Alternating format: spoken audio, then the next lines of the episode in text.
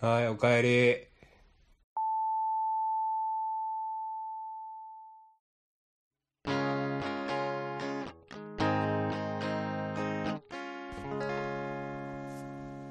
はい、スタートしました。はい。こんばんは。こんばんは。うん。うん。えー刺激が欲しければバカになれ。こうちゃんです。えー、刺激、刺激を求めている。お話です二人の4回生ラジオ？始まりました。あ、いきなり話して。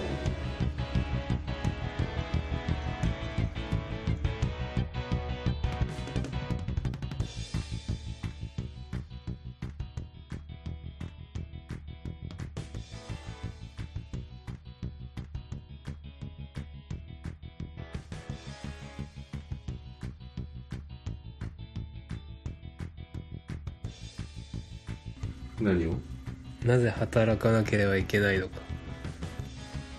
ああ、うん、そうだね。うん。これなんなん？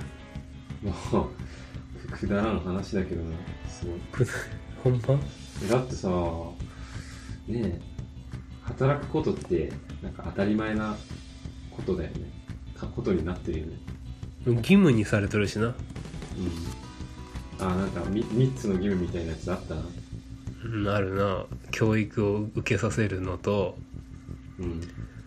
納税？納税と？勤労？あそうか。納税と勤労。なんか今思ってみると納税納税と勤労ってなんか一つにもできそうな気がするな。まあ、勤労して納税する。まあいいや、うん、そう働かなきゃいけないっていうねそれが当たり前のことで。うん。な俺は働く働いてみてねその学生の時のバイトとはやっぱ全然違うなって思ったし。うん。もう働きたくないって思ったよねシンプルに。ここんなに働くことったら毎日働くことって辛いのかと。辛いの？辛い。きつい。逃げ出したいね。そう。別のことがしたい。その時間何かしたい。働く以外のことがしたい。できれば。うんうん。とにかく働くっていうことは自分にとってはストレスだな今の仕事はうんうん。まあ世の中には自分が大し大きなストレスなくまあなんとなく続けてなんとなくっていうかある程度やりがいを持って続けていける仕事もあるんじゃないかなって希望も持ちたい一うん持ちたい自分もどっかにはいるけどうん。でもやっぱり働くことっていうのは辛いことだ感じてるんだろうなでなんでなんでじゃないそう思ったからにはなんで働かなきゃいけないんだって思うことは自然だよねうん。でなんで働かなきゃいけないかって考えていくとまあ結局食べなきゃいけないからっていうところに遡っていってうん。まあ生きるためだよね。そうやな。うん、生きなきゃいけないから食べなきゃいけない。食べなきゃいけないから働かなきゃいけないっていう感じ。でつながっていったよね。そうやな。そう。食うため。うん、でそこでじゃあなんで食べなきゃいけないんだっていうとこから若干その生生物とか科学的な方面に興味というかそういう方面からなんなんでっていうのを考えたくなったわけよ。はい。おばっちの最近の自然科学への興味がな、そうそうそう。ちょっと増大しとるもんな。そうブームっていうやつね。そうそれでまあいろいろ参考図書を読みそのなんで食べなきゃいけないかっていうことについて考えたわけ。そう。でこれがまあ俺はね文系の大学に通って、高校でも生物は一応取ってたけどあんまり詳しい内容はそんな覚えてなかったし。うん。まあ大学の5年間なんて科学的なものとはほぼ無縁の生活だったよずっと。うん。そんな俺にとってはそのなんで食べなきゃいけないかっていうその理系であるこうちゃんからしてみたらそんなん当たり前やんっていうようなことがなんか一個一個ね俺にはすごい新鮮な新鮮な知識って言ったらいいの？新鮮な話だったね、ああ最近ちょっと学んだ分野だけでも新鮮なことがあったと。うんそう。そう俺には新鮮に感じたトピックばっかりだったの、その食べなきゃいけないっていう理由のところでさそのうー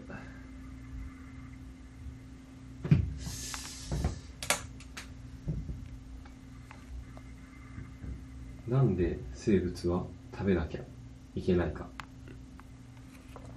うん。っていうのを遡っていくとちょっとぶっ飛んで悪いんだけどちょっと。飛躍してしまって申し訳ないんだけどあのあー、うん。何？なんかエントロピー増大の法則っていうのがあるらしいじゃんなんかいきなり難しい言葉出てきたね。エントロピー。そうそうだから飛躍するって言専った。門用語やん。うん。そうめっちゃ飛躍しちゃったと思うんだけど今。なんで食べなきゃいけないのっていうのを遡ってリスナーの大半エントロピーが分からへん。生生命の誕生までちょっと遡る羽目になったわけよ。ほう。そう神秘的な話に言ったよな。いやだからまそうそう。卵え卵子と精子の話？なんかそうだね。エントロピーってなんか熱力学の話だよねそもそも。うんなんかそっち俺もよく知らんけどそっちで出てきた気がするな。でなんか分かりやすく分かりやすい意味としてはなんか乱雑さとか。はいはいはい。そういう意味があると。うん本には書いてあった。まあまあまあ。でその法則のなんか簡単な意味としてはそのなんかこの世界に世界というかこの宇宙に存在するうん。全てのものは、あー秩序ある状態から無秩序な状態の方向にしか流れないっていうような。おおそうなん。うん。だとそう知りました。記されてた。そう、はい。知らされた。であのその法則に従っていくとその世の中のものがどうなっていくかというとあーあもものものがさビルとかた建ててもどんどんそのボロっちくなっていってあー最終的にはもうこう壊れてなくなっちゃうっていうその法則に従うと、まあ、そういう法則であるらしいんだわうん。うん、物が壊れて資源は枯渇していって、まあ、どんどん部屋は散らかっていって整った状態から、まあ、秩序ある状態から無秩序な状態にしか流れていかないっていうそういう法則があると。うん。そう。で宇宙にそんなものがあってで全部のものはそれに従っていると。でうん。えー地球がえーっと いつだっけなんかビッ70グバン億年ぐらいだっけ？80億年ぐらいだっけ？地球が誕生したのって今からどれぐらい前だっけ？60 70あ。60億70億年前ぐらい。何十ぐらい？70かな生命の誕生が40何歩だったっけ？なんかそう46億年前。48ぐらいあ 8? すいませんね。ああじゃあそうなのか46なかうん地球の誕生が70億なの。うん地球誕生誕俺も知らんねんよく。生でああ。じゃ仮にそのね48億年前に一軒家が建ってたとしたら絶対今まで残ってないよねきっと。その隕石とか落ちてきたりして地殻変動が起こってさ、風が吹いて雨が降って絶対もう今日には跡形も残ってないはずじゃんその家が建ってたとしたら。はいはいはいではい。もその48億年前に誕生した生命は今もずっとバトンタッチとか形変えたりとか進化しながらずっと反映し続けてきてるわけじゃん。そうやな。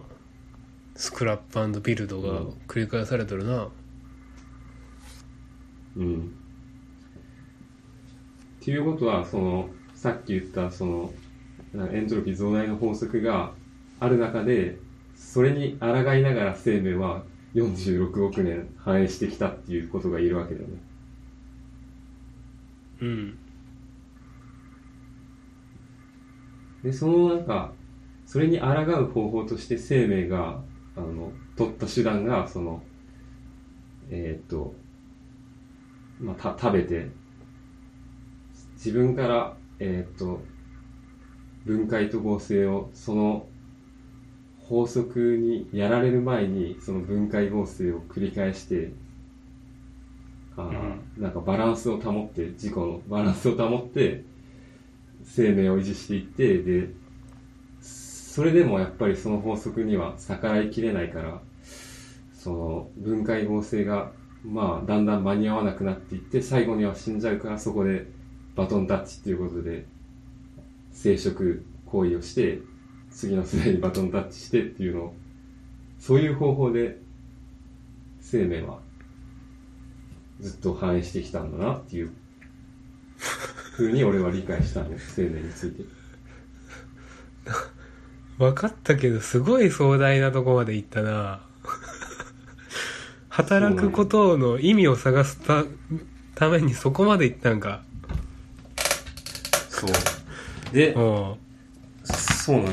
で生命がそういう方法を選択してしまったからにはさ食べ続けなきゃいけないと、俺たちは。はいはいはい。死ぬまでは生きていられないではいはい。そう。で昔人間になって狩猟生活しててその時はそれがまあ食べる手段だったから狩猟生活をしていればよかった。うん。でもそれが現代だとまあ 狩猟生活で生きていくこともできるのかもしれないけどまあでもやっぱ働くことになるよね普通に生きてたら。普通に教育受けて、そうやな。一般的かもしれんな、うんね発達したこの経済社会においては働く働くってなるよね。俺も就活しとるしな。食うには。うん食うには働かなきゃいけない。いやねもう本当にこれ、この事実がもう理不尽でしかねえなと。まあまあ確かに時代の流れって感じあるなそなんか。うん。うんそもそも宇宙にそんな法則があるっていうことももう理不尽だと思うし生命が誕生してしまったことも理不尽だと思うし。うん。それによってさずっと競争しているわけじゃん。あのそれぞれの生き生物も。うん。競争っていうかまあその食って食われての関係をさ築いてるわけじゃん。うん。ねえ食われるの怖いじゃん きっと痛いよ噛まれたら。怖いよ。ねえ。人間は食ってるこんよなふざけたことさせやがってと。ねえ人間も動物殺して食ってるよ、うん。いや理不尽じゃない？俺たちは当たり前のことのようにして生きてきてるけどすっげえ理不尽なことだと思うけどなこれは。もう食われる側からしたらわけわからんやんな。うんでもって食う側も生きるためにはその活動をずっとし続けなきゃいけないっていう。それも俺は辛いな。理不尽だと思うな。うん。っていうね。まあべ別にそう。最初に言ったように別に特に何かストーリーがあるわけではなくて終着点とか。うん。ただ何なんだこれはっていう俺の感想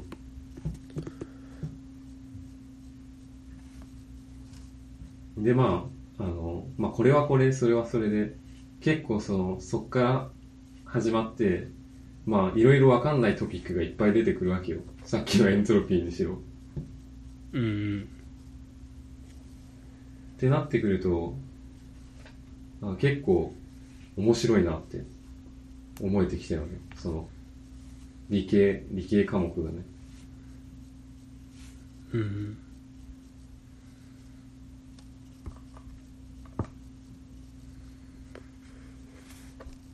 学生の時はなんかな数うん、数学の時点でつまずいてたからもうその理理系科目どころじゃねえよっていうのが正直なところだったけど。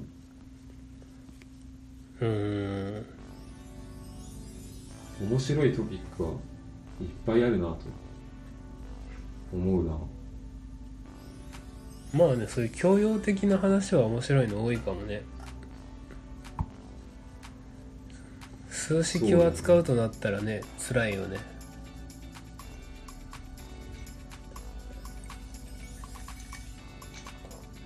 そんなおばっちに今ちょうどぴったりな曲がある。おばっち光合成って知っとる？知ってるって言っていいのかな？植物がやっとる。植物は飯を食うんじゃなくて光を餌に合成を行ってるんだけど栄養分を合成してるんだけど。うん。うん。菅氏顔の曲でずっと探していたっていう菅氏顔ね。うん分からんけど。え知らん？あのさあ一歩だけ前に進もうっていう。分からん。ねだからえー情熱大陸じゃなくてプロフェッショナルかなんかのエンディングテーマ。の分からん。人の曲であのその人の作った曲で「労働なんかしないで光合成だけで生きていきたい」っていうタイトルの曲があるおばあちゃんぴったりやん。確かにな。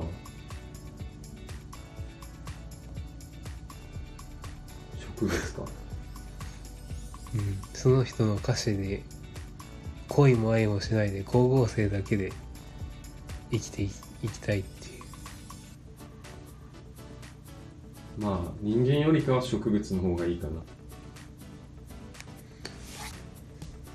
俺はできれば無が一番の境地だなとは思うけど。無？無になりたい、うん、もう何も何も発生してほしくない。マジ考えまくっとるやん。考えまくってんのかな。でもそうだね。そのやっぱ考えってずっと変わり続けていくじゃん。うん。その根本は変わらないのかもしれないけど細かいところの考え方はずっと変わっていくじゃん。なんかああこういう考え方もあるんだとかって知っていったりしてね。っていうところで、うん。俺はなんかこのなんだろうなこの理不尽さに関する自分の答えをなんだろう突き詰めたいというかなんか考え続けていきたいとは今は思ってる理不尽なのがうん食う食われるの関係すらも理不尽だってことね。うん。生きることそのものが理不尽だ。まあね俺とわっちさ高校の時一緒にさ倫理の授業受け取ってやん。うんでさキリストかのブッダかキリストか忘れたけどさやっぱ生きることが辛いことっていうの入っとってやん。生老病死だったっけ？生が生きるで老が老いていくこと。で病。うん。とあと死ぬことが人生において辛いことだみたいな、うん。なんか改めて生きることって辛いことっていうのを昔の人も言っとったんだなってそこで俺は記憶した改めて再確認したのを思い出したな。うん。昔の人でさえそう思っとったってことやからな、うん。生きることについて考えてると絶対仏教の考えには接することになるよね。うん。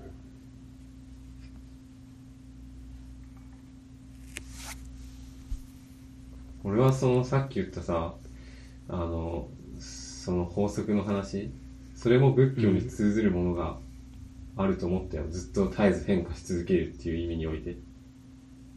諸行無常。ああ無常ね。そう栄光必須の断りを表すだったっけ。乗車必須あ乗乗乗さ。乗車必須はいはいはいはいああそこエントロピー増大の法則がそこにつながるわけね。変わりゆくっていうことね。うん。移り変わりがあるってことね、あそうあつながる確かに言い換えられるな。うんうん。うん。おわっち出家はどう？出家。出家。今は考えてないな。今仕事辞めて出家は考えてない？考えてない。なんでよ。なんでやろうな。なんでなんだろやっぱ出家しても飯食っていけれへんほんのうな。なんか出家も結局その寺に甘えることでもあるのかなと思って。寺に甘えることだ。そう思わない？だって別に別にそんな出家して仕事するわけじゃないと思うんだけど俺は。念仏唱えるだけなんじゃない？そんな仕事じゃなくない？言うほど。うん。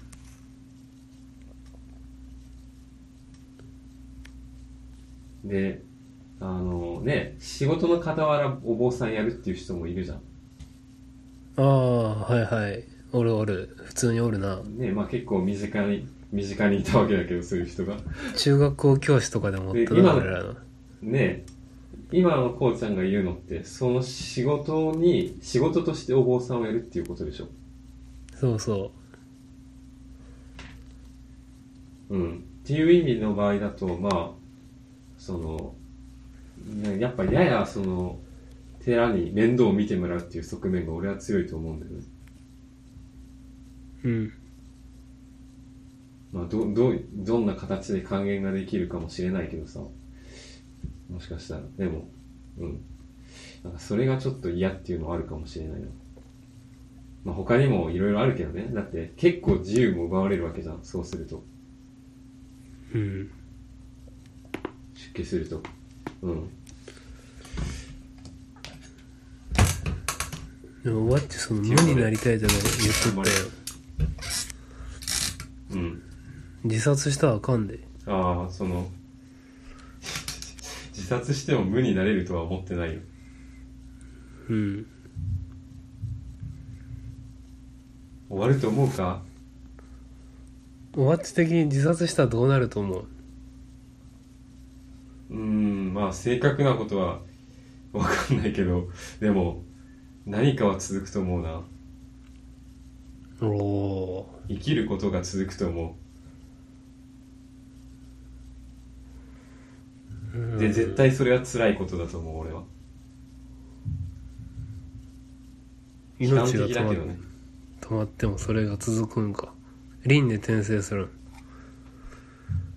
まあ輪廻転生するかどうかすらもわからん。もしかしたら自分の人生の繰り返しかもしれないし、あるいは全く違う世界の全く違う、もう、なんかね、もうう宇宙の外みたいな、違う宇宙みたいな、うん。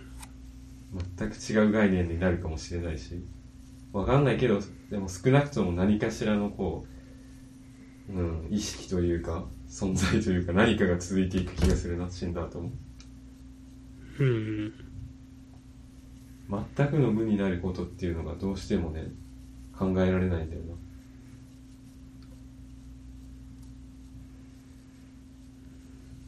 な。バッチはじゃあどうするんやろな。どうするって？仕事をとりあえず辞めるんかな。まあそれフリーターもになるんかな。な悩みどこだよな。フリーターだって働かなきゃな。普通の労働よりかは気楽かもしれんけどまあな。まあ答えというか明確な方向は別にまだないんやな。それはないわな。まああああったら悩まないよね。そうやな。うん。ねプルクラさんにのことは欲しいなえまあプルクラさんからは個人的に聞いたりしてるから話を。あえてここでお便りをもらうほどのことではないと思うけど。お便りもらっとん個人的に。お便りじゃないけど。お便りじゃないけどちょっと話したなんかやっとった？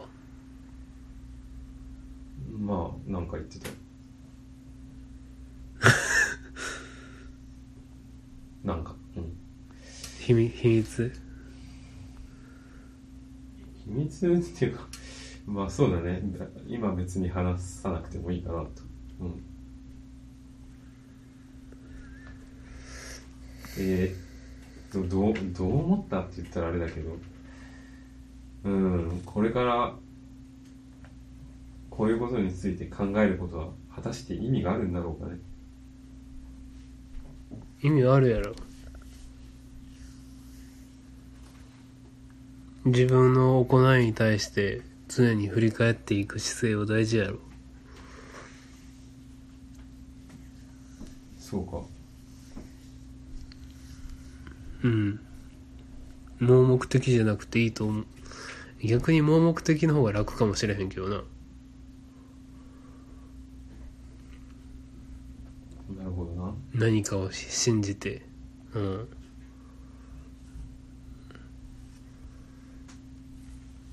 鈍感な方が楽かもしれへん。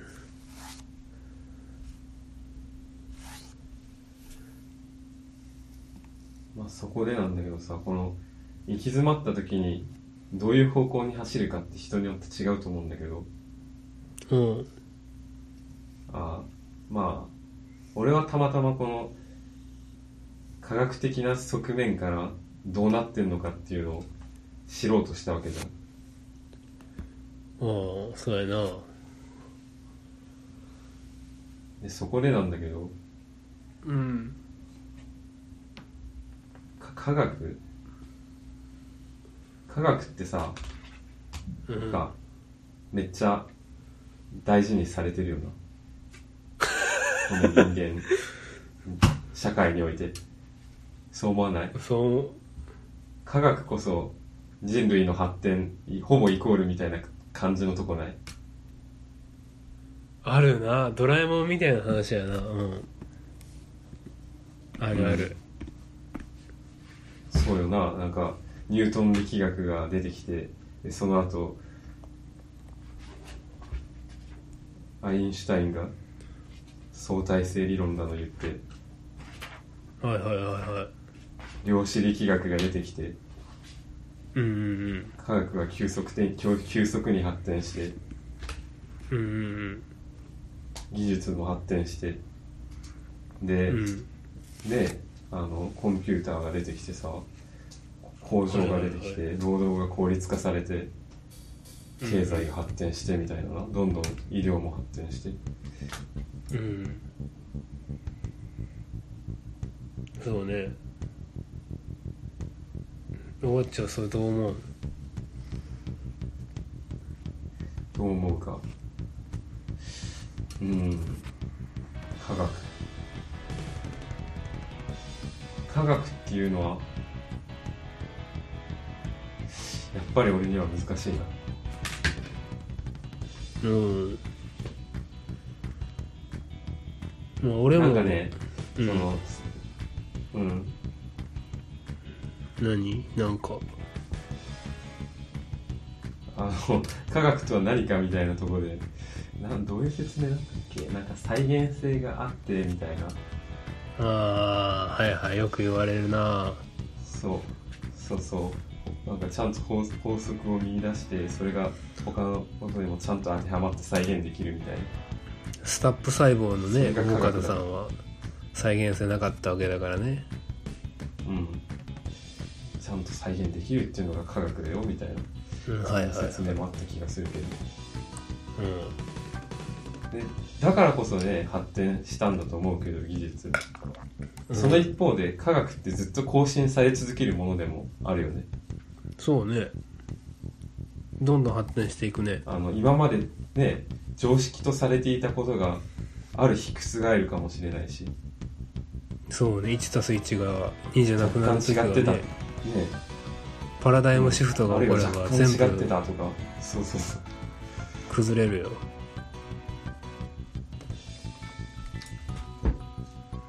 っていうところで。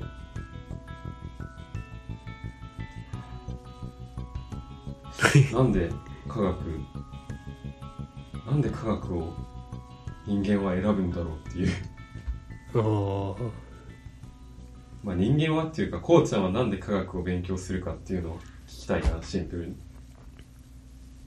まあそれ俺が一応理系だってことだからやろそいや今の聞いて思っとったけどでもやっぱり、うん。その科学の進歩イコール人類の進歩日進月歩みたいなおばっち言ってくれたけど、そういう側面もあると思うけどやっぱそれでも本質じゃないと思うな、ううん。げ若干俺はでも科学に諦,、諦めというか限界があると思っとって。うん。その iPS 細胞とかさ何？自分の細胞から例えば自分のなんていうの？臓器が作れたりとかする時代にオーダーメイドされていく時代になったりとかはあるかもしれへんねんけどさ。うん。それってなんか選択肢が増えることには作用すると思うねん。科学の力で、うん。まあまあすコンピューターの進歩もそうよ。ススマホが出てきてさ手元でうん。何でも調べられて、電話とか通信とかもすっごい発展して、うん。こんだけ手軽に通信できるっていう選択肢が新たに生まれてきたやんか。うん。連絡の手段と今あと何まあ病気とかの長生きの手段が増えたっていう例を挙げたけどさ。うん。でもやっぱりそれは手段でしかないんやと俺思うんやけどな。うん。手段の選択肢が増えるだけで、うん。やっぱ人間の心を育てるにはまた別のことがいると思うんやけどな。心を育てるね。難しいことを言ったなさらっと。だって理系のそういう自然科学の分野が発展してもさなんつうかな。一人で一人の部屋でさあと、まあ、地球の中で地球で一人だけ生き残ってさあと全員ロボットで動かして生きれてもさそれって心貧しくないって思うんだよね、なんやろう。集団で生きることがやっぱりなんか俺は逆になんていうの？そういう差別とかのことに目を向けてることからもなんとなく分かってくれるかもしれんけど文化的なというか人文学的な側面うん結構関心あってさ。うん俺も高校の時は理,、理系こそがなんか世界の世界は数学で全て説明できるとか思っとった時もあったんやけどさ。うん。数式で説明できるとか思っとったんやけどそうじゃないなって思い始めたの、うんそうじゃないことの方科が多いかな。か数学の限界を感じたの。そううんそうじゃないことの方がやっぱ多いかなと思って、それほどにやっぱ人間の感情とかって複雑だなと思って。一般化できないと思って。うん。だから理系は選んだけど選んで俺がそもそものなんか最初の理科勉強しようと思っでも俺結構でも特殊かもしれへんねんけどさ。うん。あのその野生の動物がさなんで野生の動物多分犬犬とかでもさ野犬とかって結構日本では排除されてきた存在やんか。うん。そこに疑問を持ってさ、うなんで人間がその力を持って保健所とかで野犬を処分するんだみたいなことから俺それをなんか理系的なアプローチで説明できたりせんかなと思って理系に進んだんよ。あそうなん？そう命について考えたかったんよ俺は。ずっと。あなんかちょっと似てるね。そうだから俺は突き詰めて言えば多分文系の文系っていうか人文学的な話を理系のフィールドでしたくて。うんうーん。で理系の世界に入っていろんな研究者の話とかやっぱ聞く機会多いけど。うん。うん。なんか印象としてはいやいろんな考えはあるなってことは分かったんや。でいろんな高度に発達した考えはあるなと思ったよ、うん。ただ研究者にもやっぱり考えとか思想のの違いがあってまとまってなくてうん。だって研究者の世界って狭狭くてさ意外と。うん。やっぱ一般大衆の方が多いわけよ。断然。うん。で一般大衆の力ってさ小さいようで大きいからさうん。えうん母集団が多いからねうん。でそういうとこに訴えかけていく能力とかが俺大事だなと思って伝える力とか。うん。でそういう意味でラジオとかテレビとか新聞とかってマスメディアって言われるものってすごい影響力があると思ってさ。うん。で分かりやすく伝えることをさすごい意識しとるやんか。うん。であと一般大衆にも分かるような分かりやすい言葉でっていうこと。うん研究者ってどうしてもなんか専門高度になってさ分かる人にしか分からんみたいな考えになっていくやん。うん。そこがやっぱりね理系の研究者でなんか問題だなと思うとこで分かる人にしか分からないことが多すぎてさ。うん。だからまあ俺は理系を選んだけど研究者の道に進まへんのはそこら辺が閉じた世界で良くないことだなって思うからやし。うん。そういう iPS とか通信とか 5G とか出てくるけどそういうのが発達したとしてもやっぱりそれを操作する人間の判断とかも大事にせなあかんなって思う気持ちが強い。うんから俺はまあ理系の分野に何？100%信じたりはしてないな。なんか手段ぐらいにしか考えてない。生きるための手段通信の手段ぐらいにしか。手段となんかして、うん、あんままとまってなくてなかなか話したけど。手段としてあくまで手段として科学を選びました手段やな。何かをする時のうんそうやな。そうやと思うわ。っていうのも結局どんなに科学が発展したとしてもそれを使うのは人間であって。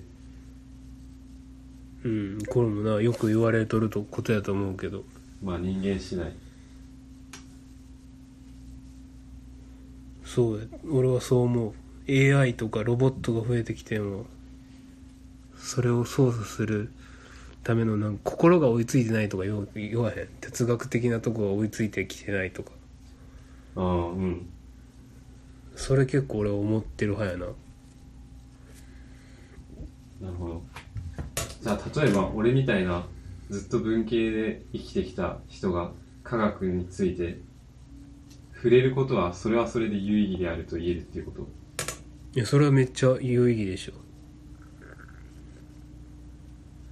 なるほなんか逆におばっちがその数学コンプレックスでなんかもう理系にあんまり踏み入れられへんかったみたいなことを言っとってやん。どうん。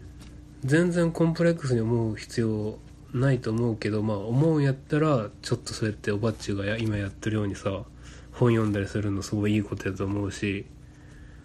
うんいやなんか結構そういうのやっていったら結局数学とかってそこまで大事じゃないなんていうの数学を扱える人が扱え扱えばいいだけやと思うしさ俺も全然数学は扱われへんしその理系のおばっちのエントロピー増大がさ仏教と結びつくよねとか、そういう発見が俺結構大事だと思うな。ああ。こういう話と一緒だよねとか。うん。じゃあこういうふうに考えようねとか。うんそういう話ができることはすごいいいことだと思うな。なんかちょっとあの人間的なものに結びつけて考える。とそうそういろんな考え方できるよね。こういう話にもつながるよねとか、うん、俺はやっぱりその最初のコミュニケーション取りたいにもつながるけど人と人とがなんか幸せに暮らすためにね選択肢がそうやって科学の力で増えてでさらにそれについて考えるっていうことがね一緒にできたらなおさらいいと思うしね。うん。そういうことがねおばっちみたいな人がおったらできるやん。うん。理系やったらこういうことを言ってるだけやんと思うこともあるあると思うでそうかうん。そんな多分理系ってそんな高尚なことしてないと思うけどな。うーん。大したことしてない気がする。交渉だとは思わないけどただやっぱり難しいことをしているとは思うな。まあ専門的になっちゃえばどうしてもそう思うよ。俺も思うわそれは。うんでもそれってさ俺しょうもないなって思うねん。しょうもない。だってさ一般庶民には伝われへんことをしてさ喜んどるというかさなんかその分かる人だけで分かってるってさすごい寂しくない？分かる人ってすごい少ないんよ。ああ。それだけで分かってる人がわーって盛り上がってもさめっちゃマイナーな趣味に盛り上がってるようなもんやででもそのねなんかより新たな発見があったとか深いところまでなんか分析できたとかそういうのをあの最終的にはあの人人間のその世の中に還元していくっていうそういう段階があるんじゃないの？最終的には。まあそういう風にねいける人たちもいるよね。ああ全そ部が全部そうじゃないとすごい尊いことだと思う。それで実社会に結びつく研究ができる人は素晴らしいと思うけど。あでも実際ね俺たちもスマホ使ってるけどスマホの中身については何もわからんしね。うん。まあ、今の言い方だとやっぱ全部の研究が実社会に還元されるわけではないんだね。全然違うな。基礎研究とか多いし全く分からへんし何につながるんこの研究みたいな。そんなんばっかりやで。それはあれだなあの自分がその 高校生の時とかに初めて微分とかに遭遇した時に何に使うんこれって思った時と同じ感じやな。まあでもうんそう。そうそう。でもそれが基礎研究を大事だってまあ言われとってさ。うん。それ俺もそれはそう思うんよ。うん。その一見役に立たんことがさいつ役に立つかわからんって。うん。それは俺も別に同感なんよね。うん。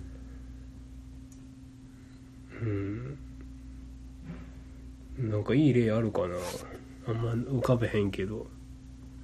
いつ植物の分野植物の分野なんてね。え別に人間の生きることに直接関わってないように見えるけど例えばなんか花粉とかに注目してうん。あの地面をさボーリングって言って地面を掘ってさ地層をさ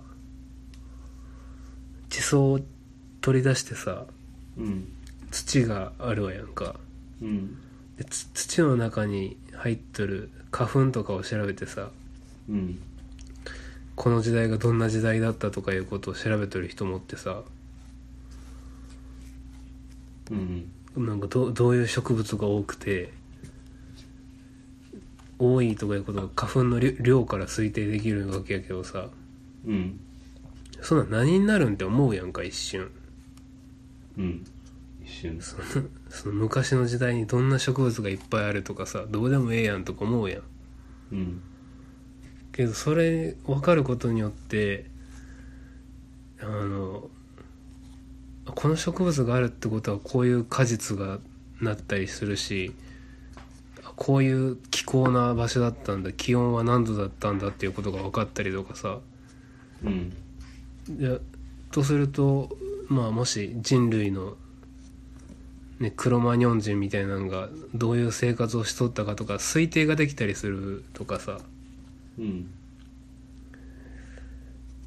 うん。だからなんか一見関係のない研究がどこでつながるか分からんのよね。なんかいはい。いついつか生きる時があるんだよ。何かで、うん。そういう証拠の裏付けになるような、ね、研究とかがいっぱいあると思う。うん。実際研究が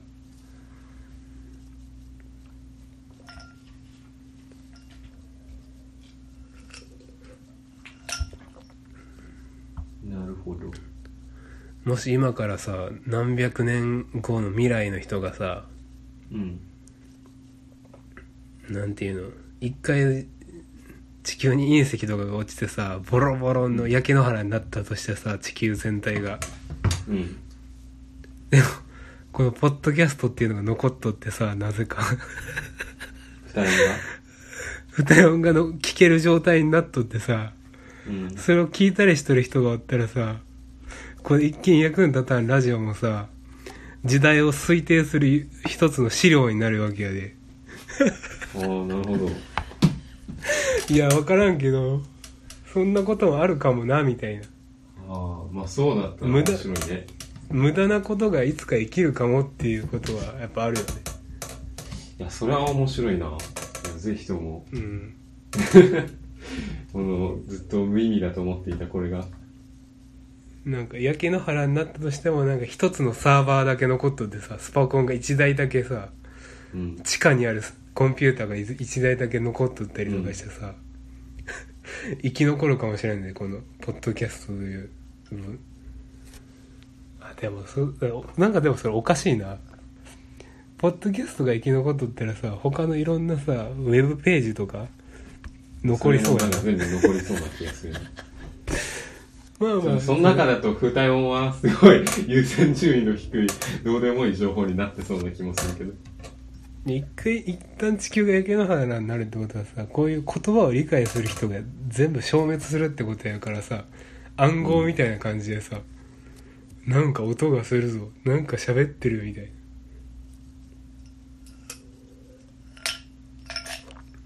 そんなことはないか。まあ全くないとは言い切れない。あったら面白いな。な何の話やこれ。理系をなぜ選んだかとかから話が発展したんか。そうそそっから来たずっと。今まで。大した理由ないよ理系選んだことに対して。大した理由じゃない生物が好きだったのもあるし、でね生き物の命がなんで人間によって殺められるのかを俺は調べたかったから生き物というアプローチを選んだだけ。そこでねやっぱり獣医さんになりたい人もおるんだろうし医者になって人間の命を見つめ直したいって人もおるだろうし哲学というアプローチを選んで人間がより良い方向を模索する人もおるだろうしうん。人人間の命の何？そういうものには貧困が絡んでいるとか言って経済学部行く人もおるんだろうしなんかそれはアプローチ手段だと思うな。うん。そんぐらいのことやで俺。俺が選んだ理由は。ありがと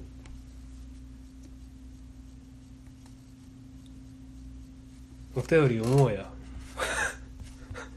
もう何時間も今日は読めれへんかな。もう2時間超えたな。う超えちゃったな。